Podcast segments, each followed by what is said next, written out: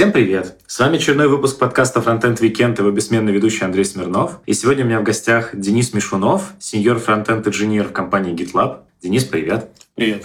Очень рад, что в итоге удалось встретиться. Очень давно мне хотелось с тобой поговорить, но ты находишься в Норвегии, либо очень резко ездишь по выступлениям. Очень удачно, что мы с тобой наконец увиделись в Питере. У нас не очень много времени, насколько я понял, но я бы хотел начать немножко с абсурдного вопроса. Я когда изучал э, твой э, вообще, в принципе, сайт, э, и там есть блог о тебе на английском, который mm-hmm. можно использовать для публикаций. Mm-hmm. И при этом я на сайте HolyJS нашел этот блог, э, переведенный довольно вольным языком. Это ты сам переводил, или это ребята из HolyJS так перевели? А, хороший вопрос.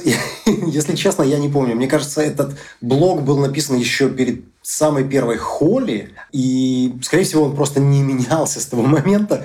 Честно говоря, я даже не смотрел, что там на сайте написано. Нет, там просто употребляются такие фразы, ну, именно конструкции словесные, вроде «питает страсть», «HTML препоны». А, вот это, вот это интересно. Мне сложно представить, чтобы я сказал, что я питаю страсть в контексте работы, но, возможно, я в какой-то момент своей карьеры был готов и на такие вещи. Но там конкретно говорилось про то, что ты питаешь страсть к оптимизации производительности. А, по большому счету, да, питаю, но еще раз, я, я, я не помню, откуда Хорошо. взялся этот текст. Нет, я прям сайт нес, mm-hmm. и по сути этот текст, э, на мой взгляд, это реально досл... ну, перевод вольный того, перевод что... твоего mm-hmm. блока.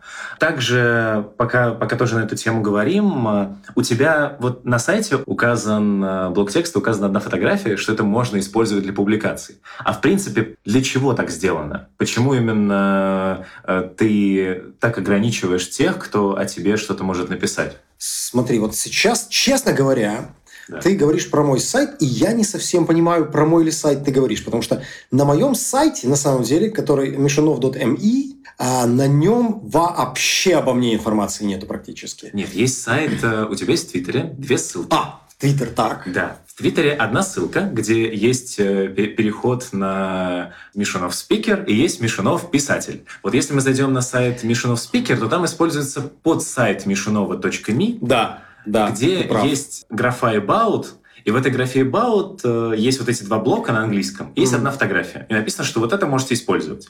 При этом я видел в некоторых местах, что ты пишешь, э, что просто так э, мои как бы высказывания, ну, я опять же могу сейчас недословно говорить, использовать для публикации нельзя. Я, честно говоря, не помню, чтобы я в э, каком-то сознательном состоянии э, что-то такое делал. То есть мы говорим про speaking.missionov.me. Да. И здесь вот есть раздел About. Здесь Short Bio и Full Bio. Не отличаются. Это мой еще да. один вопрос был. Да, да, да, они не отличаются. Um, значит, давай, давай, давай по порядку. Значит, а, speaking.missionov.me – это мой спикерский профиль э, на замечательном сервисе Notist, на который, в принципе, сейчас очень модно переходить с SlideShare и так далее, сервисов на которых мы раньше хостили наши э, слайды, мы, в смысле спикеры. Здесь, да, ты прав, я вижу информацию «The following photos can be used for publication». На самом деле, мне кажется, что это стандартная информация, идущая от э, просто сервиса Notist. Я не добавлял ее э, своими руками, но как бы, это, это относится к фотографии непосредственно. По поводу биографии Никакой такой информации я не вижу. Это именно касается фотографий. Фотография, почему? Вполне используют, можно использовать любые фотографии, где я изображен, если только я не в голом виде. Логично. Но, но таких фотографий нет в открытом доступе. Да. Хорошо, да, с этим понятно. Во-первых, я последнее время задаю первый вопрос человеку, который э, приходит ко мне в гости. Как он думает, чем он может быть известен моей аудитории? Ну, буквально в двух предложениях. Э, как ты думаешь? Какое у тебя есть мнение?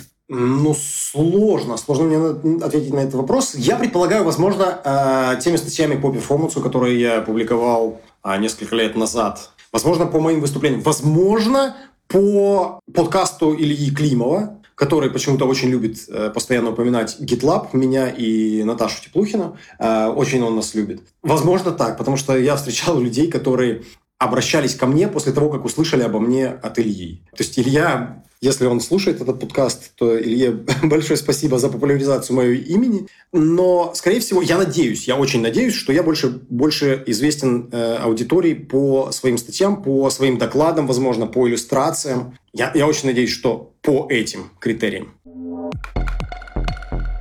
Тогда перейдем по классике к блоку под названием «Как ты, в принципе, пришел на то место, где ты есть сейчас». Вот что мне интересно, если не растекаться прям мыслью по древу, ты сейчас живешь в Норвегии. Да. Я не до конца, возможно, успел сам накопать информацию, но мне интересно, во-первых, в каком возрасте ты переехал в Норвегию? А, это был 2008 год. Мне было, получается... 11 говоря, лет, я считаю, текущего возраста.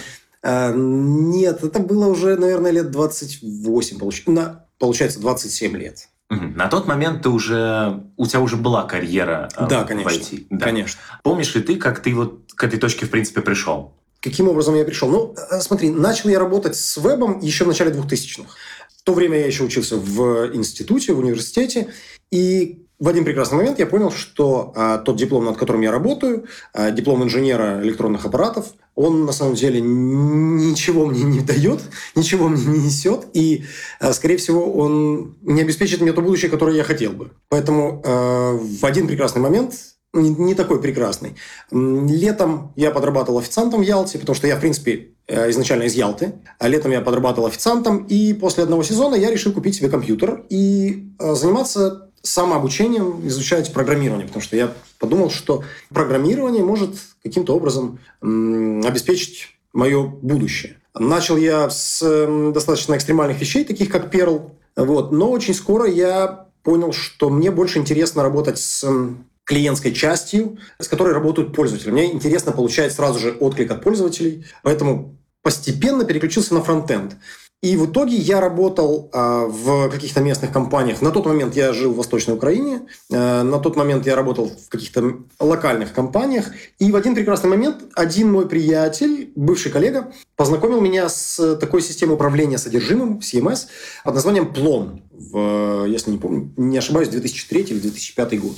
И мне эта система понравилась. И я достаточно быстро стал одним из э, core-контрибьюторов этой системы. Это достаточно серьезная международная система, которая занимается в основном предложением очень хорошо защищенных интранет-проектов. То есть на этой системе сидят ЦРУ, НАСА, очень много серьезных компаний. И в итоге я стал одним из core-контрибьюторов именно во фронтенд части этого проекта. И по этому направлению я стал работать с зарубежными компаниями. Сидя дома в Украине, я начал работать с европейскими, американскими компаниями.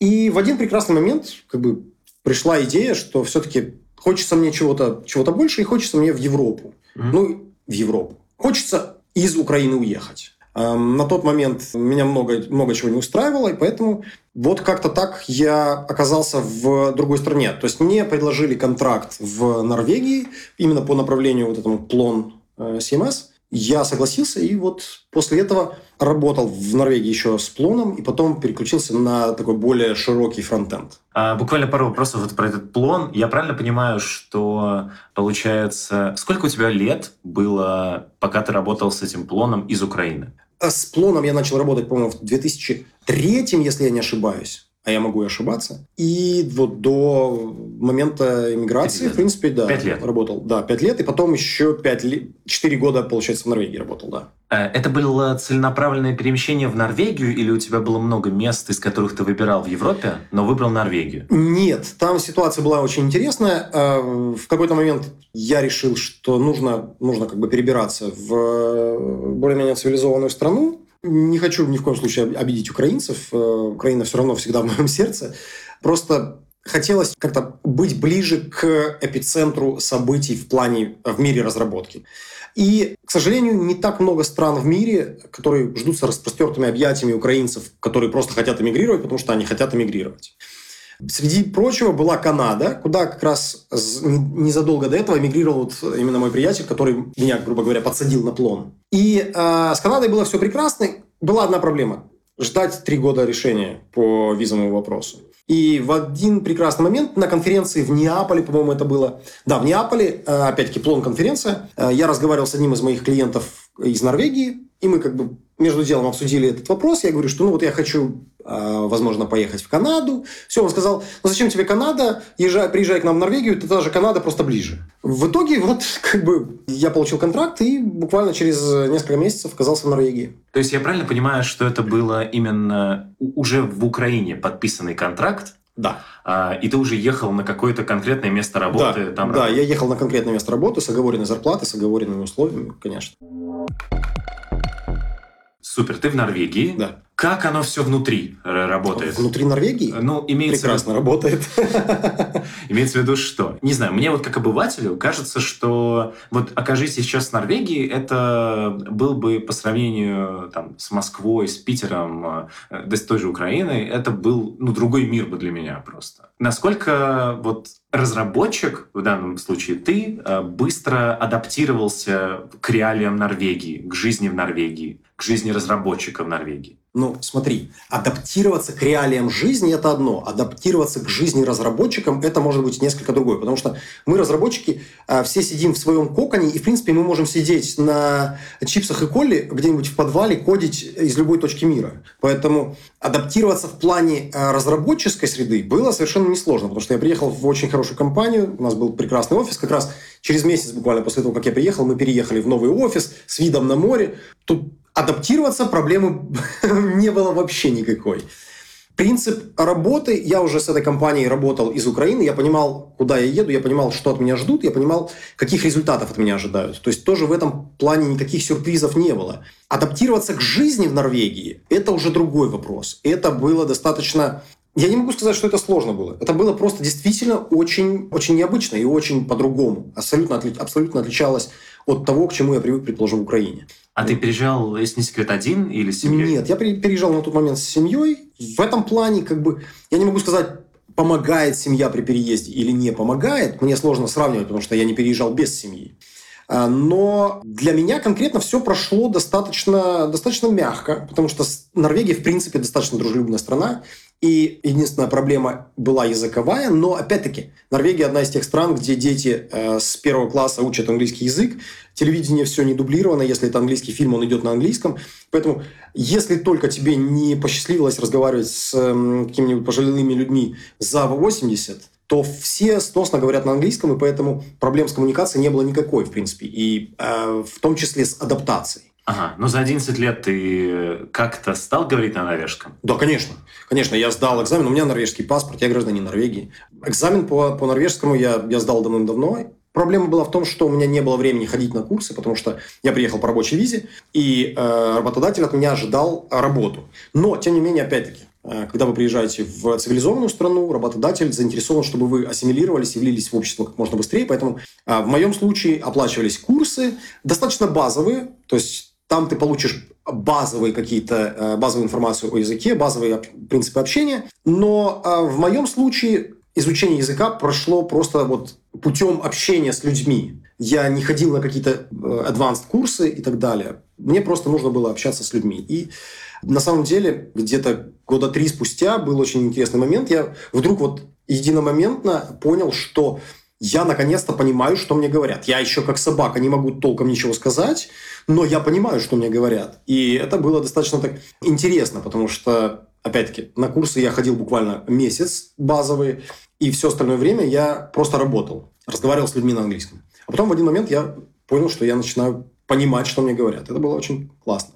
Но разговаривать на языке, конечно, требует времени. А вот если по процентам разбивать, вот находясь внутри Норвегии, mm. сколько процентов времени в день ты говоришь на английском, сколько на, на норвежском сейчас? Сейчас, в данный момент, на норвежском я говорю достаточно немного, если только мне не нужно, предположим, э, в магазине с кем-то общаться или с какими-то службами, или там врач, э, я не знаю, какие-то какие другие службы. Дома э, мы общаемся на русском языке, на работе, в рабочее время я общаюсь на английском, потому что все коллеги у меня, э, у нас англоязычная компания, поэтому все общение происходит на английском. На норвежском я достаточно редко общаюсь сейчас. А внутри компании она вот вся такая многонациональная? Да. Пару ребят, э, я, откуда они? Вот смотри, если мы берем фронтенд команду, мой менеджер португалец. Я считаю себя уже более-менее норвежцем. Коллеги у меня из Украины, из Англии, из Америки. Опять-таки еще один человек из Португалии есть. Команда очень э, мультинациональная, поэтому основной язык общения, конечно, английский. Okay. Из Норвегии, из Норвегии я единственный пока э, гитлабер, который э, работает в Норвегии. В принципе, ты э, думал вот сейчас уже осознавал, что, например, э, это было такое вот решение, что там случайная встреча, поехали в Норвегию, и хоп, ты 11 лет Норвегии, ты гражданин Норвегии. Ты представляешь, что могло, например, такое же быть, но с Канадой? И... Конечно. На самом деле, я, я считаю, что это могло быть а, с любой страной произойти. Ну, произошло с Норвегией. И... А сейчас, на самом деле, интересно, мы иногда эм, с э, супругой просто, ну так, теоретически рассуждаем, а где бы мы могли еще жить. И ситуация такая получается, что, ну, в принципе, эмигрировать из Норвегии куда-нибудь, ну, смысла особого нету. И получается как-то так скучно. Вроде бы одно дело, когда ты эмигрируешь и так по прогрессивной шкале все лучше, лучше, лучше. А когда ты приехал в Норвегию и сидишь там 11 лет, ты такой, ну, куда мне поехать? Ну, а зачем мне ухудшение? То есть Норвегия лучшая страна, в. Ну, меня, меня абсолютно устраивает все прекрасно. На самом деле, на самом деле я очень люблю эту страну. Вот у нас недавно был День Конституции, мы прекрасно отметили этот день. То есть э, сейчас уже не возникает мысли, что а вот здорово бы было, если бы я жил там. То есть Норвегия это прям место, где ты в балансе находишься. Для меня, да. Для, ага. А вот в том-то и дело, что для меня очень важно иметь баланс. Для меня не важно, предположим, все время работать или э, все время отдыхать. Для меня нужно, нужен баланс. А вот в Норвегии как раз, да, я получаю баланс.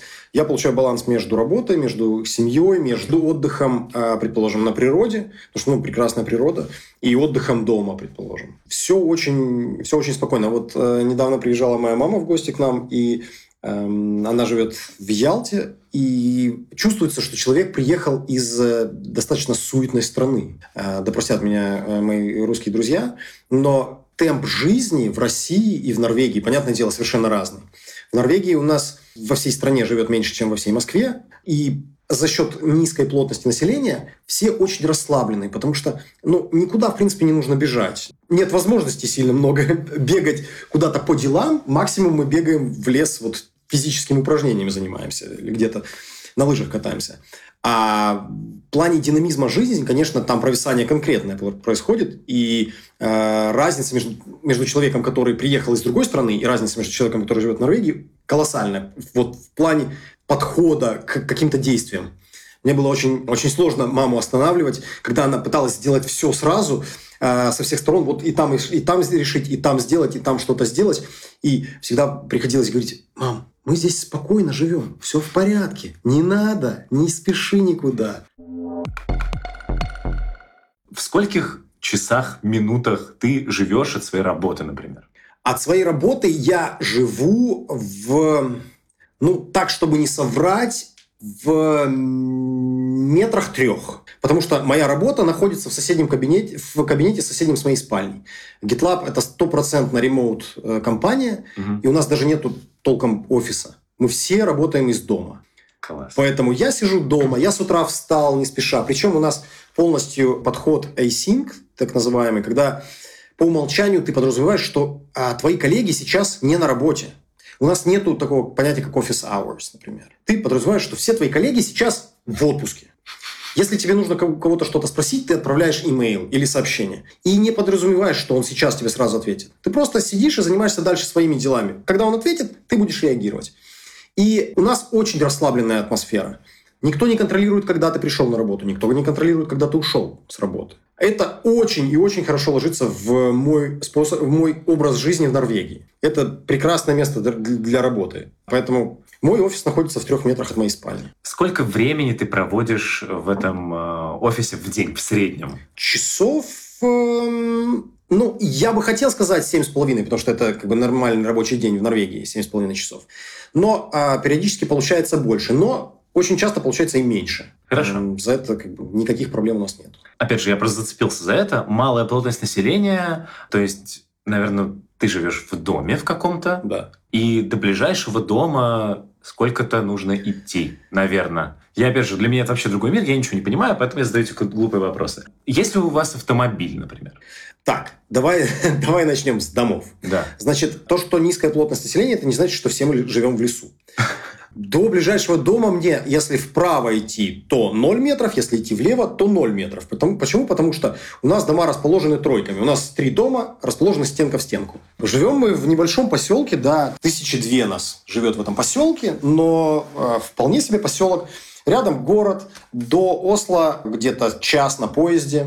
Вполне себе нормально живем. Машины есть у всех. Причем в Норвегии это доходит до таких достаточно неразумных величин в том плане, что на семью обычно 2-3 машины должно быть. Одна машина у отца, одна машина у э, мамы, и, скорее всего, дети, если как бы доросли, у детей машина. Вот, например, у меня у соседа, у них получается три или четыре машины. А у вас?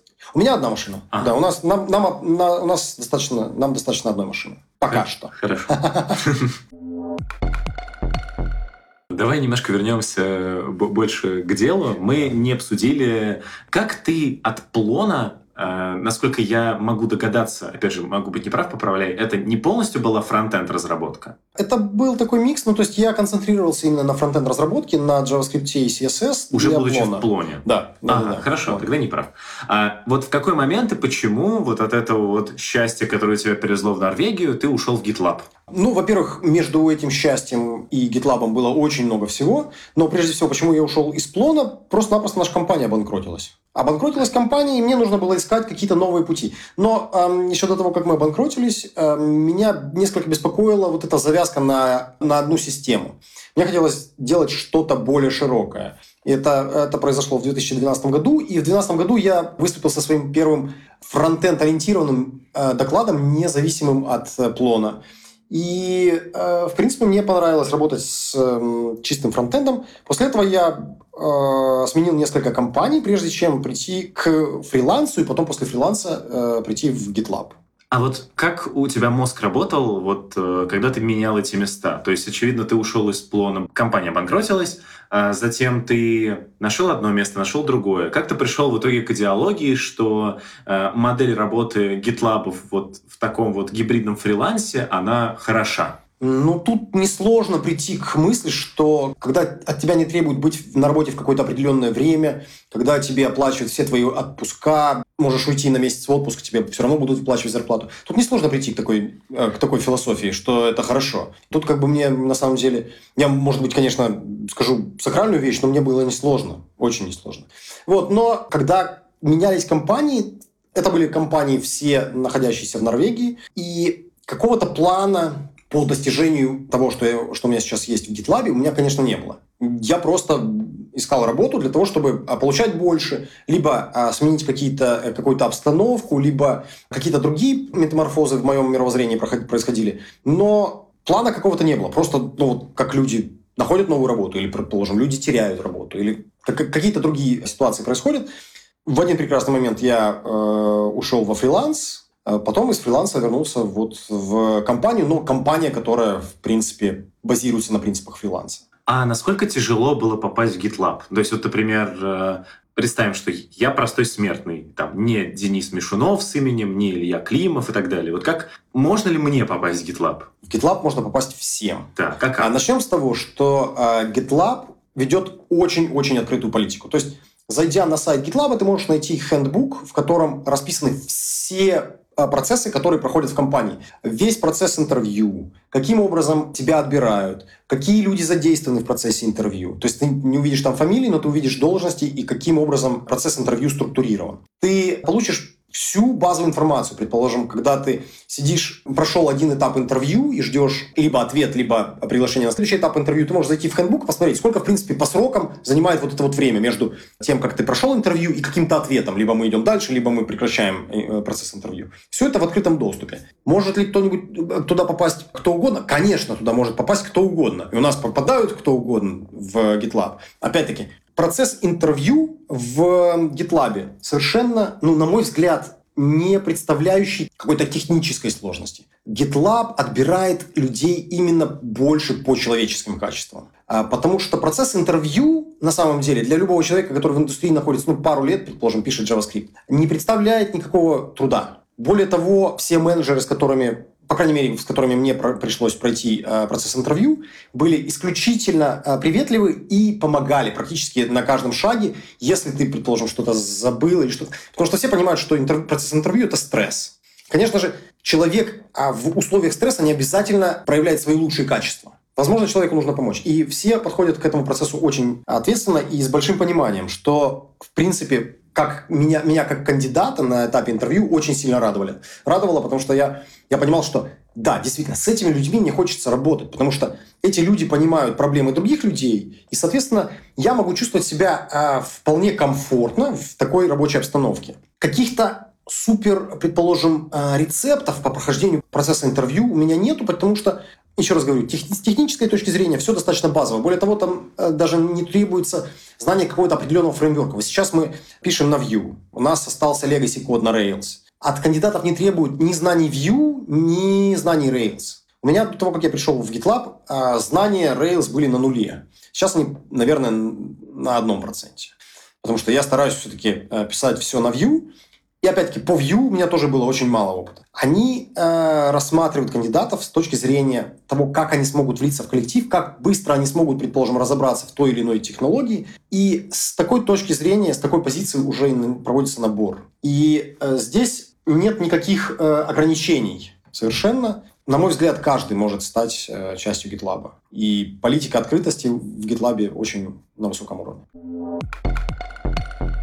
Какая, в принципе, сейчас э, вот численность, сколько всего людей, например, работают над фронтендом GitLab? Вопрос хороший. Почему? Потому что сейчас, а, в, если я не ошибаюсь, где-то в октябре-ноябре прошлого года GitLab вошел в очень активную фазу э, найма сотрудников которую мы, в принципе, по нашему отделу, я, насколько я понимаю, на этот год закрыли, но по нашему отделу это не имеется в виду фронтенд, это э, у нас фронтенд разделен на различные продукты тоже. И план был такой, что за 2019 год мы удваиваем общую численность сотрудников GitLab. На, если я не ошибаюсь, на январь 2019 года нас было 39 человек в отделе фронтенда. Сейчас нас побольше, я предполагаю, где-то 45-50, наверное. К концу года Насколько я понимаю, план был где-то 90 разработчиков во фронтенд отделении. Ты очень красиво об этом рассказываешь. Это действительно очень э, здорово звучит, но при этом э, непонятно, где подвох.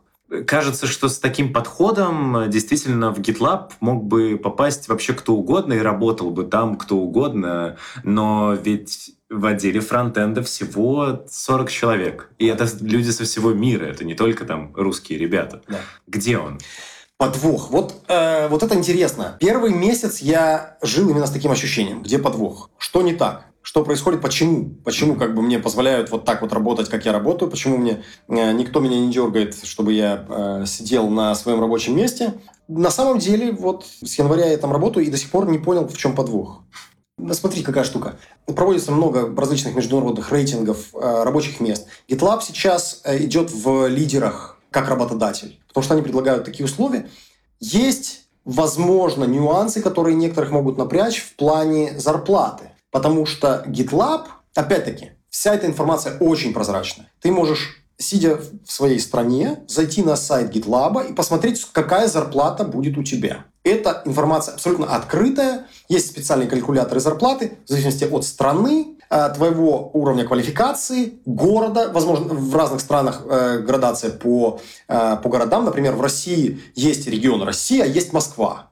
Почему-то э, GitLab считает, что москвичи должны получить больше, чем все остальные регионы России, э, включая Питер. Э, но ты получишь информацию. Вся эта информация каждый год пересматривается на основании исследований по конкретной стране. То есть есть специальные люди в GitLab, которые проводят анализ рынка, рынка вакансий, зарплат, по конкретной стране, по конкретному городу и обновляют вот этот вот калькулятор. То есть, грубо и... говоря, GitLab работает по схеме такой, что они оценивают в каждой стране, в каждом городе, ну, в случае Москвы, стоимость часа разработчика. Ну, не часа, месячная или ну, годовой, годовой доход разработчика, угу. среднестатистический, да. То есть не стоит рассчитывать на какие-то баснословные зарплаты. Это работа, которая, скорее всего, большинство э, действительно опытных разработчиков, например, работающих в Москве, будут получать больше, работая в московской компании, нежели в GitLab. Но условия труда совершенно разные. То есть, еще раз, э, правильно я понимаю, что только из-за того, что ты живешь в Норвегии, а, например, Илья Климов живет в Харькове, угу. он получает по-другому рассчитанную да, зарплату. абсолютно.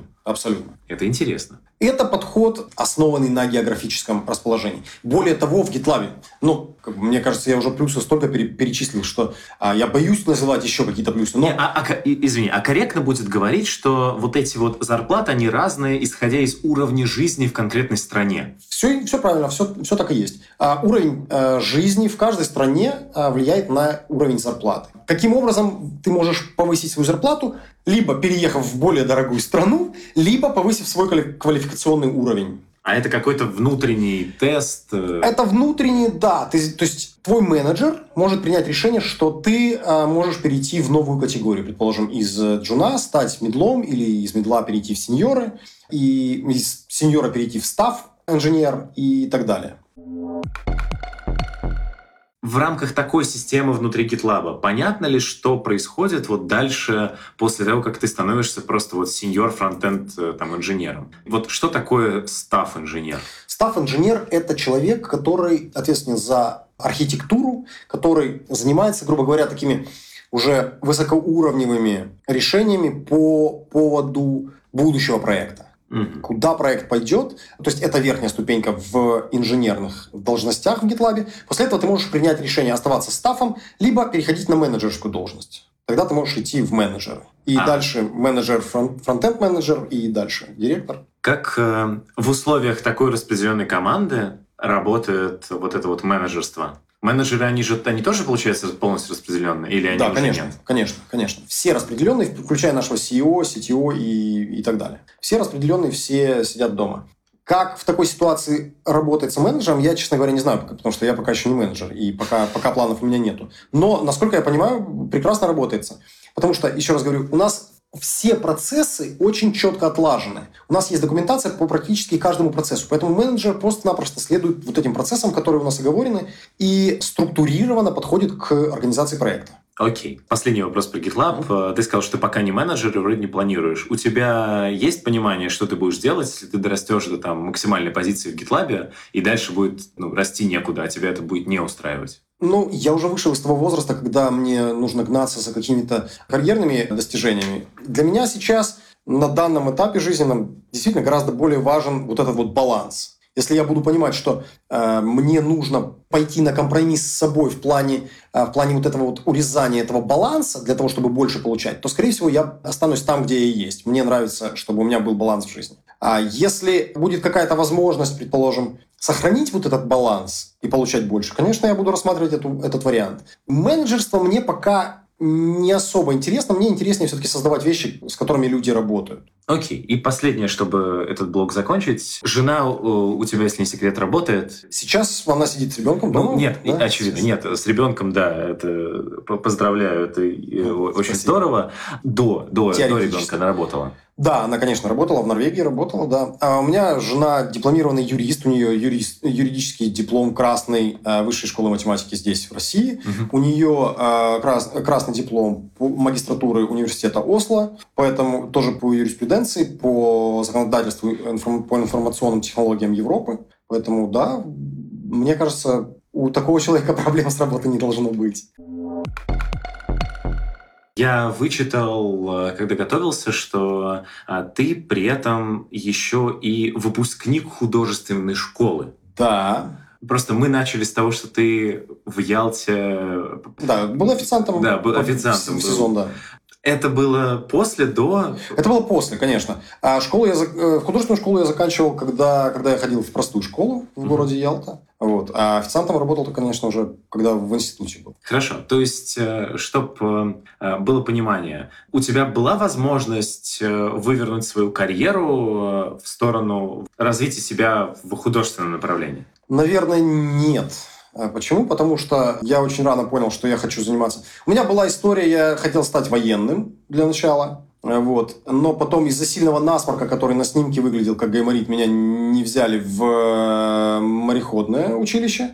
И поэтому как бы предложили сухопутное, я сказал, нет, спасибо, сами маршируйте. И пошел заниматься компьютерами. Мне были, было интересно компьютеры, но э, на программирование поступать я как-то, честно говоря, не решился сразу. Решил, пойду сначала поучусь инженером, а потом, может, переведусь и на программиста. Но так вот я переводился, переводился, переводился. Так ничего я решил не переводиться. Закончился дипломом инженера. Вот как бы по художественной линии особо как бы а даже рвения особого и не было идти по художественной линии, потому что я понимал, что ну, я заканчивал школу в 90-е годы, и сказать на полном серьезе, что, ну, все, ребята, я буду художником в 90-е годы, это, ну, считай, сказать, что нет, ребят, я не хочу больше жить. Хорошо. Я обычно задаю этот вопрос в конце, но сейчас перенесу его сюда.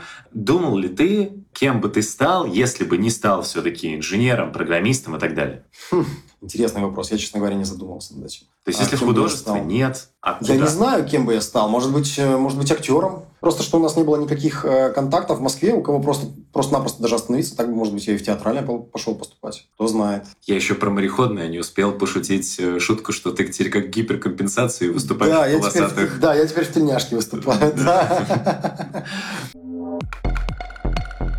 Тогда давай перейдем а, к выступлениям. Я как ну. раз почему это завернул вот в блок э, про художество. Первый мой вопрос был э, про то, я смотрел как бы презентации в архиве как uh-huh. раз на сайте, и они все, ну, просто там художественное uh-huh. великолепие, они очень красивые. Это все ты сам рисуешь? Да. Все, все слайды я рисую сам. Это опять-таки влияние моей супруги, потому что заниматься плагиатом или брать э, материалы, которые защищены копирайтом, когда у тебя жена дипломированный юрист, достаточно опасно. Поэтому долго обсуждали эту проблему с моей женой, и я решил, что ну, а почему бы мне не сделать что-то, что я сам буду защищать своим копирайтом, скажем так. И решил, что для того, чтобы избежать всех вот этих вот э, непонятных обсуждений с э, организационными комитетами конференции и так далее, я просто буду рисовать слайды сам. И теперь все мои слайды и все мои статьи иллюстрированы от руки. Как много времени уходит в среднем на э, вот одну презентацию? Уйма. Уйма времени уходит. Именно поэтому я стараюсь с одним докладом поездить по достаточному количеству конференций, чтобы, грубо говоря, мои временные затраты каким-то образом отбились.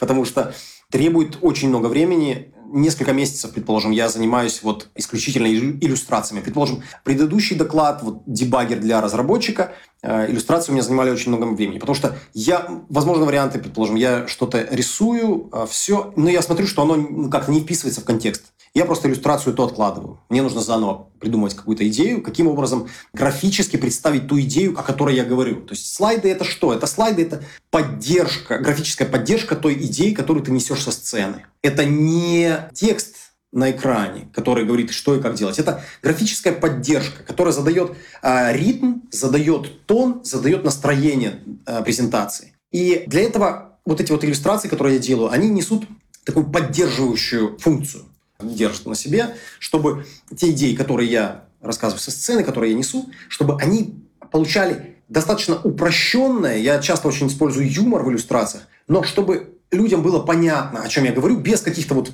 знаешь, э, скучных блок-схем, каких-то вот этих вот вещей, которых у нас в индустрии более чем достаточно. Вот этой скукотищи у нас море. Какого-то объяснения в форме развлекательной такое очень редко. Вот именно вот эту нишу я пытаюсь занять, наверное.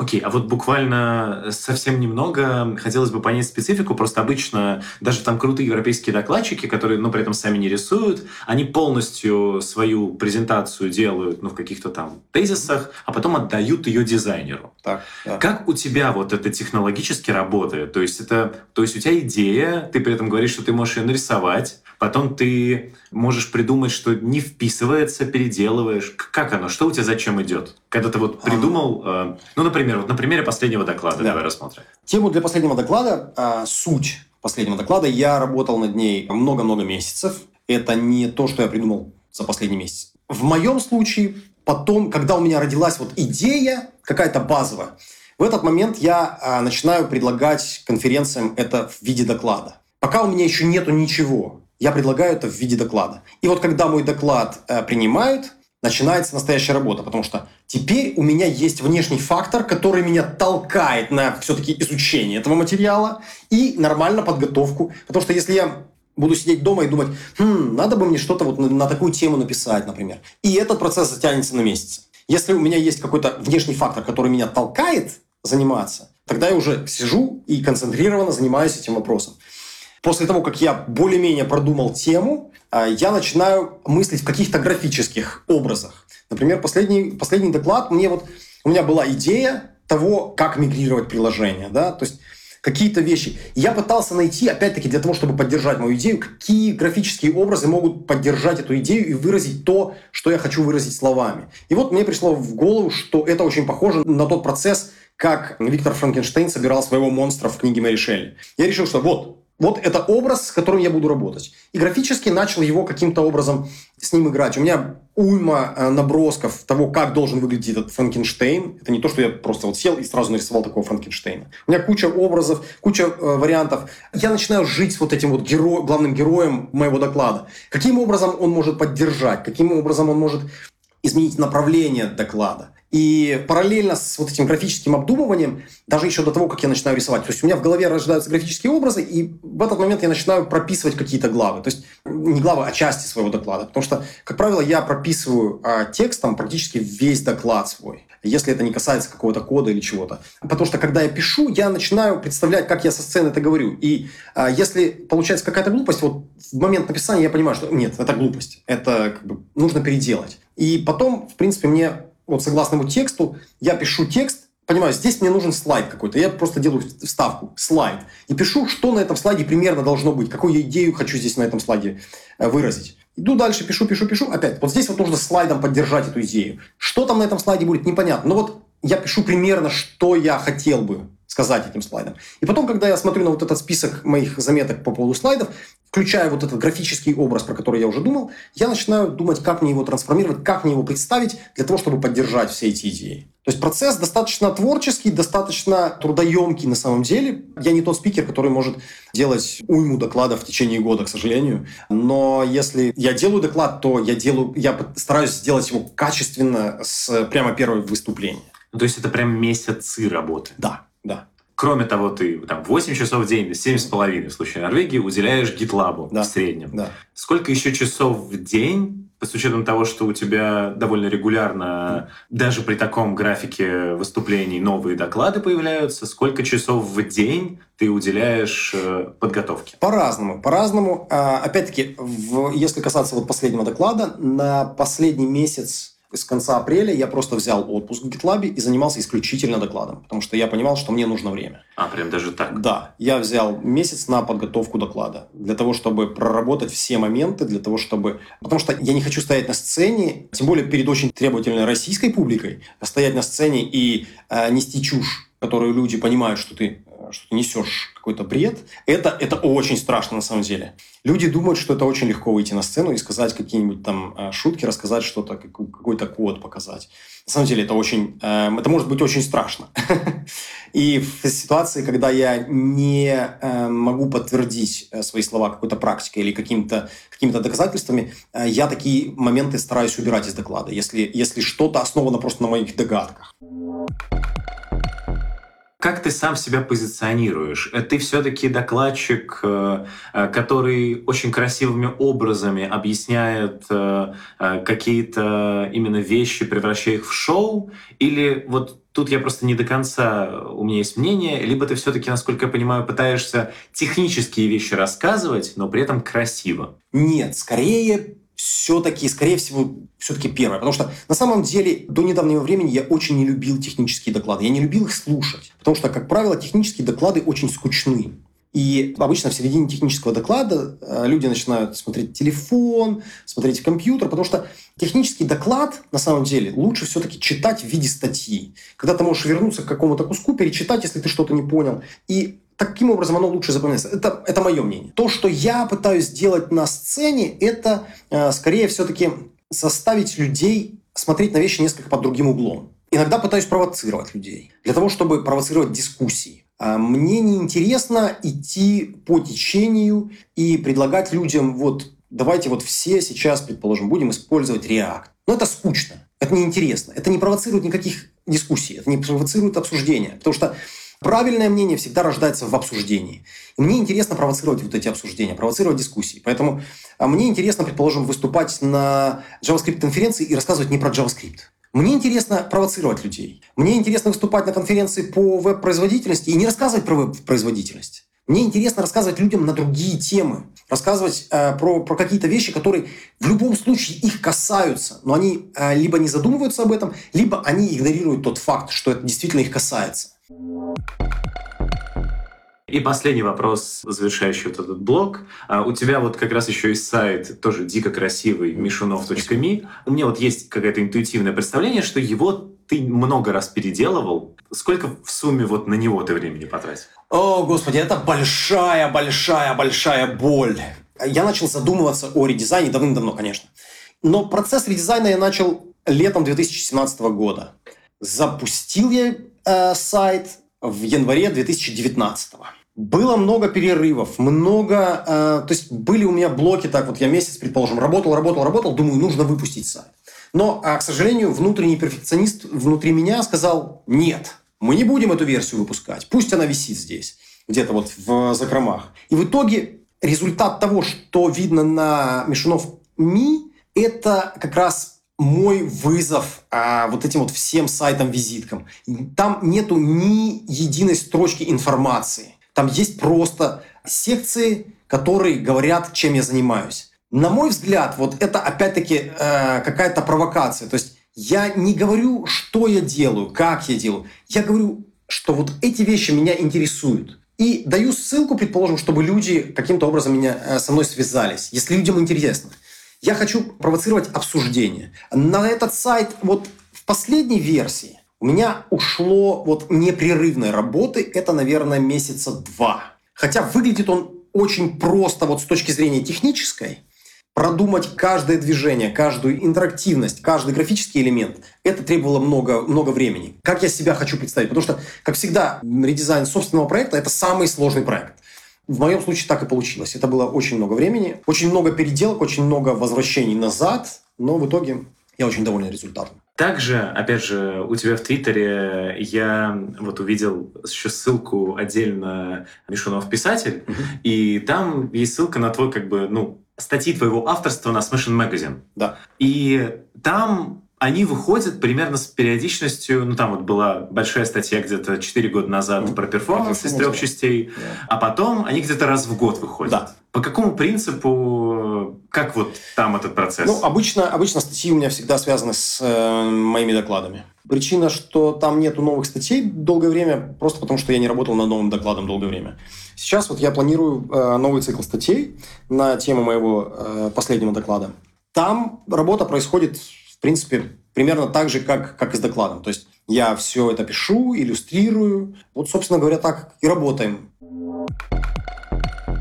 Мой стандартный вопрос, э, уже близимся к завершению. Зачем вот я конкретно, ну, допустим, или, в принципе, человек, который будет это слушать, может захотеть переехать в Норвегию. Возвращаемся к Норвегии. Um... Ну, нет, именно, именно какие-то не, не твой опыт, ну, как там ты переезжал и так далее, а именно что там э, на таком понятном разработчику уровне клево. Спокойно. Я не знаю, насколько это понятно разработчикам, потому что есть есть разработчики, которые, наоборот, любят вот движение, какие-то вот... Э, суету. Суету, да, вот хорошее слово «суета». Мне нравится спокойствие. Спокойствие не только в плане, эм, предположим, там какой-то, не знаю, политической ситуации, э, какого-то достатка или что-то. Нет, спокойствие в том плане, что я знаю, что если, не дай бог, что-то со мной случится, мне всегда поможет государство, поможет моей семье спокойствие на уровне, что на, на том уровне, что я могу, если я работаю, я концентрируюсь на работе. Если я занимаюсь семьей, я могу концентрироваться на семье. Мне не нужно отвлекаться на какие-то побочные вещи, которые действительно отвлек, отвлекают и забирают, забирают очень много энергии. Простая жизнь, спокойно, когда ты можешь концентрироваться на, на том деле, которым ты занимаешься в данный момент. Опять-таки, Норвегия это не для всех. Да? Да. Почему? Потому что ну, есть люди, которым, которым э, Норвегия слишком скучна, предположим, которая, э, которая слишком спокойна. Тот же Вадим Макеев, у нас есть пример. Он, то есть Вадим много лет, э, немного, а несколько лет работал в Норвегии, но в один прекрасный момент он сказал, что ну, Норвегия просто не для него. И он вернулся в Питер. И это абсолютно нормально. Есть люди, которые... У меня были коллеги бывшие э, из Германии, предположим. Они приезжали, жили в Норвегии, но им, им было не очень комфортно в Норвегии. Но, как правило, это люди э, еще без семей, еще свободные люди, которые хотят вот как-то энергию больших городов получить, а, стран, путешествий. Как только ты обзаводишься семьей, вот тут вот и встает вопрос спокойствия. И оно становится важным. И вот спокойствие становится очень важным. И тогда Норвегия абсолютно правильная страна. Забавная история. Я, э, у меня было интервью с Максимом Сальниковым еще там в прошлом году. Да, кстати, Э, Максим, да, прекрасный да. пример, да. И я буквально вчера вот э, с ним общался, и он сказал вещь, что вот хотя вы вроде и он, и ты из Норвегии, вы с ним в Норвегии не, никогда не пересекались. Нет. Вообще, в принципе, есть, есть какая-то... Внутри норвежской тусовки фронтенда нет. Ну, это достаточно комедийная ситуация у нас с Максом получилась, что, э, да, мы живем, ну, между нами, на секундочку, где-то километров 90. Но это как от Москвы Это- до Дмитрова, это не это- очень много. Это если говорить московскими мерками. Мерками Норвегии это, считай, полстраны проехать. Поэтому должен быть реальный стимул. Мы с ним просто еще, как бы, наверное, не договорились там сесть где-то пиво попить, что-то нормально обсудить. Какие-то тусовки есть, но они все локализованы э, в основном Осло. Поэтому, если, предположим, приобщаться к этой тусовочной жизни, нужно фронтендно или, в принципе, разработчики, а, нужно ездить в Осло. Скажу по секрету, общественный транспорт Норвегии, в том числе и поезда, очень дорого. Поэтому это должна быть, ну, мега крутая тусовка для того, чтобы я поднял, извините, свою попу и повез ее в Осло на какую-то тусовку. Более того, такую тусовку, чтобы я потом еще успел сесть на поезд и добраться обратно домой. Поэтому достаточно сложно вот эти вот пересечения. Поэтому да, с Максимом мы в основном встречаемся за пределами Норвегии, получается. Моя любимая рубрика, не особо про фронтенд, называется «Готовим вместе с фронтенд-разработчиком». Так. Умеешь ли ты готовить? Да, и очень люблю. Супер. Можешь ли ты назвать какое-нибудь э, самое любимое блюдо, которое ты э, сам готовил, либо рассказать какую-то там забавную историю, связанную с готовкой? Да, когда я был маленький, не совсем готовка, но эм, достаточно забавно было, наверное, людям наблюдать со стороны за мной. Когда я был маленький, я очень любил сладкое. Ну, очень любил сладкое. И у нас была соседка, тетя Саша, которая эту мою любовь к сладкому очень хорошо подпитывала. Давая мне конфеты и так далее и тому подобное. И в один прекрасный день, попивая у нее чай, в момент, когда она отвернулась, я решил добавить себе сахар в чай. Добавил очень хорошо. Но оказалось, что тетя Саша в баночке из-под сахара держит соль. И в итоге мне пришлось очень и очень несладко в буквальном смысле слова. Вот. А после этого э, чай я у нее перестал пить. А любимое блюдо готовки, я не знаю. ам, Ну, в Норвегии, вот какое типичное блюдо вот э, довольно часто вы готовите, которое ты при этом понимаешь, что э, ну, вы бы никогда в Ялте не, не готовили? Ну, например, рождественское блюдо называется рибе. Это а, свиные ребрышки. Готовится исключительно на Рождество. Свиные ребрышки в духовке. Классно. Там специальные а, противни продаются для того, чтобы правильно их положить под правильным углом. А, Такие вещи я очень сомневаюсь, чтобы я готовил в Ялте. А в Норвегии это традиционное блюдо норвежское, рождественское. В Норвегии очень э, популярно барбекю, то есть в любых проявлениях. Если у тебя даже есть небольшой балкончик, обязательно там будет стоять барбекю. Потому что для норвежцев э, нахождение на улице и впитывание всех лучей солнца, которые только доступны, это традиция национальная. И что может быть лучше впитывание солнечной энергии рядом с барбекю? Я понял. Я еще, насколько могу догадаться, с учетом вот этих вот э, комментариев про э, поезд в Осло, что выходные вы как раз и проводите вот з- условно за барбекю с семьей. Это очень типичное норвежское времяпрепровождение, э, праздники. Поэтому люди очень ценят, э, когда вот есть какая-то территория, на которой можно выйти вот возле дома и посидеть с друзьями, предположим, если друзья осилили поезд. Ну да, я, я понимаю тебе, почему ты говоришь, что это жизнь не для всех. Да. Да-да. Напоследок э, мой гость обычно дает какой-то совет моей аудитории. Это может быть э, что-то более абстрактное или что-то более техническое. Что ты можешь посоветовать? Какой-то совет. Я, честно говоря, не знаю. Я, понимаешь, какая штука? Я очень не люблю давать людям советы. Потому что какой бы совет ты ни дал человеку, у человека всегда свои обстоятельства, свои какие-то, свой контекст. И твой совет может как помочь, так и навредить. Несмотря на то, что он тебе, предположим, помог. Да? Поэтому я очень не люблю давать какие-то советы людям. Хотя по молодости постоянно раздавал направо и налево. И после этого, э, наверное, немножко остепенился. Основная проблема в нашем, в нашем обществе сейчас – это то, что мы ну, как и, в принципе, на протяжении последних нескольких лет, мы все очень тянемся за какими-то новомодными вещами, за какими-то эм, новыми фреймворками, за какими-то новыми инструментами, которые, в принципе, не факт, что будут жить через год, через два. Концентрируйтесь на каких-то базовых вещах. Базовые э, знания в JavaScript, в CSS, в HTML. Это то, с чем всегда вы найдете работу. Если концентрироваться на фреймворках, то единственное, что вы найдете, это работа по конкретному фреймворку, где помимо вас будет еще 550 кандидатов с таким же, а может быть и лучшим уровнем подготовки. Супер. Класс. Спасибо тебе огромное, Спасибо что, что, в принципе, уделил время. Вот. Осталось напоследок добавить, э, чтобы вы, мои слушатели, как обычно, подписывались на данный подкаст в SoundCloud, в iTunes, в YouTube, если я туда буду эти аудиоверсии выкладывать. Обязательно вступайте во все группы в социальных сетях. Мы продолжаем показывать человеческую сторону фронтенда не только, пусть и нерегулярно, но услышимся на следующей неделе или когда-нибудь. Пока-пока. Пока. -пока. Пока.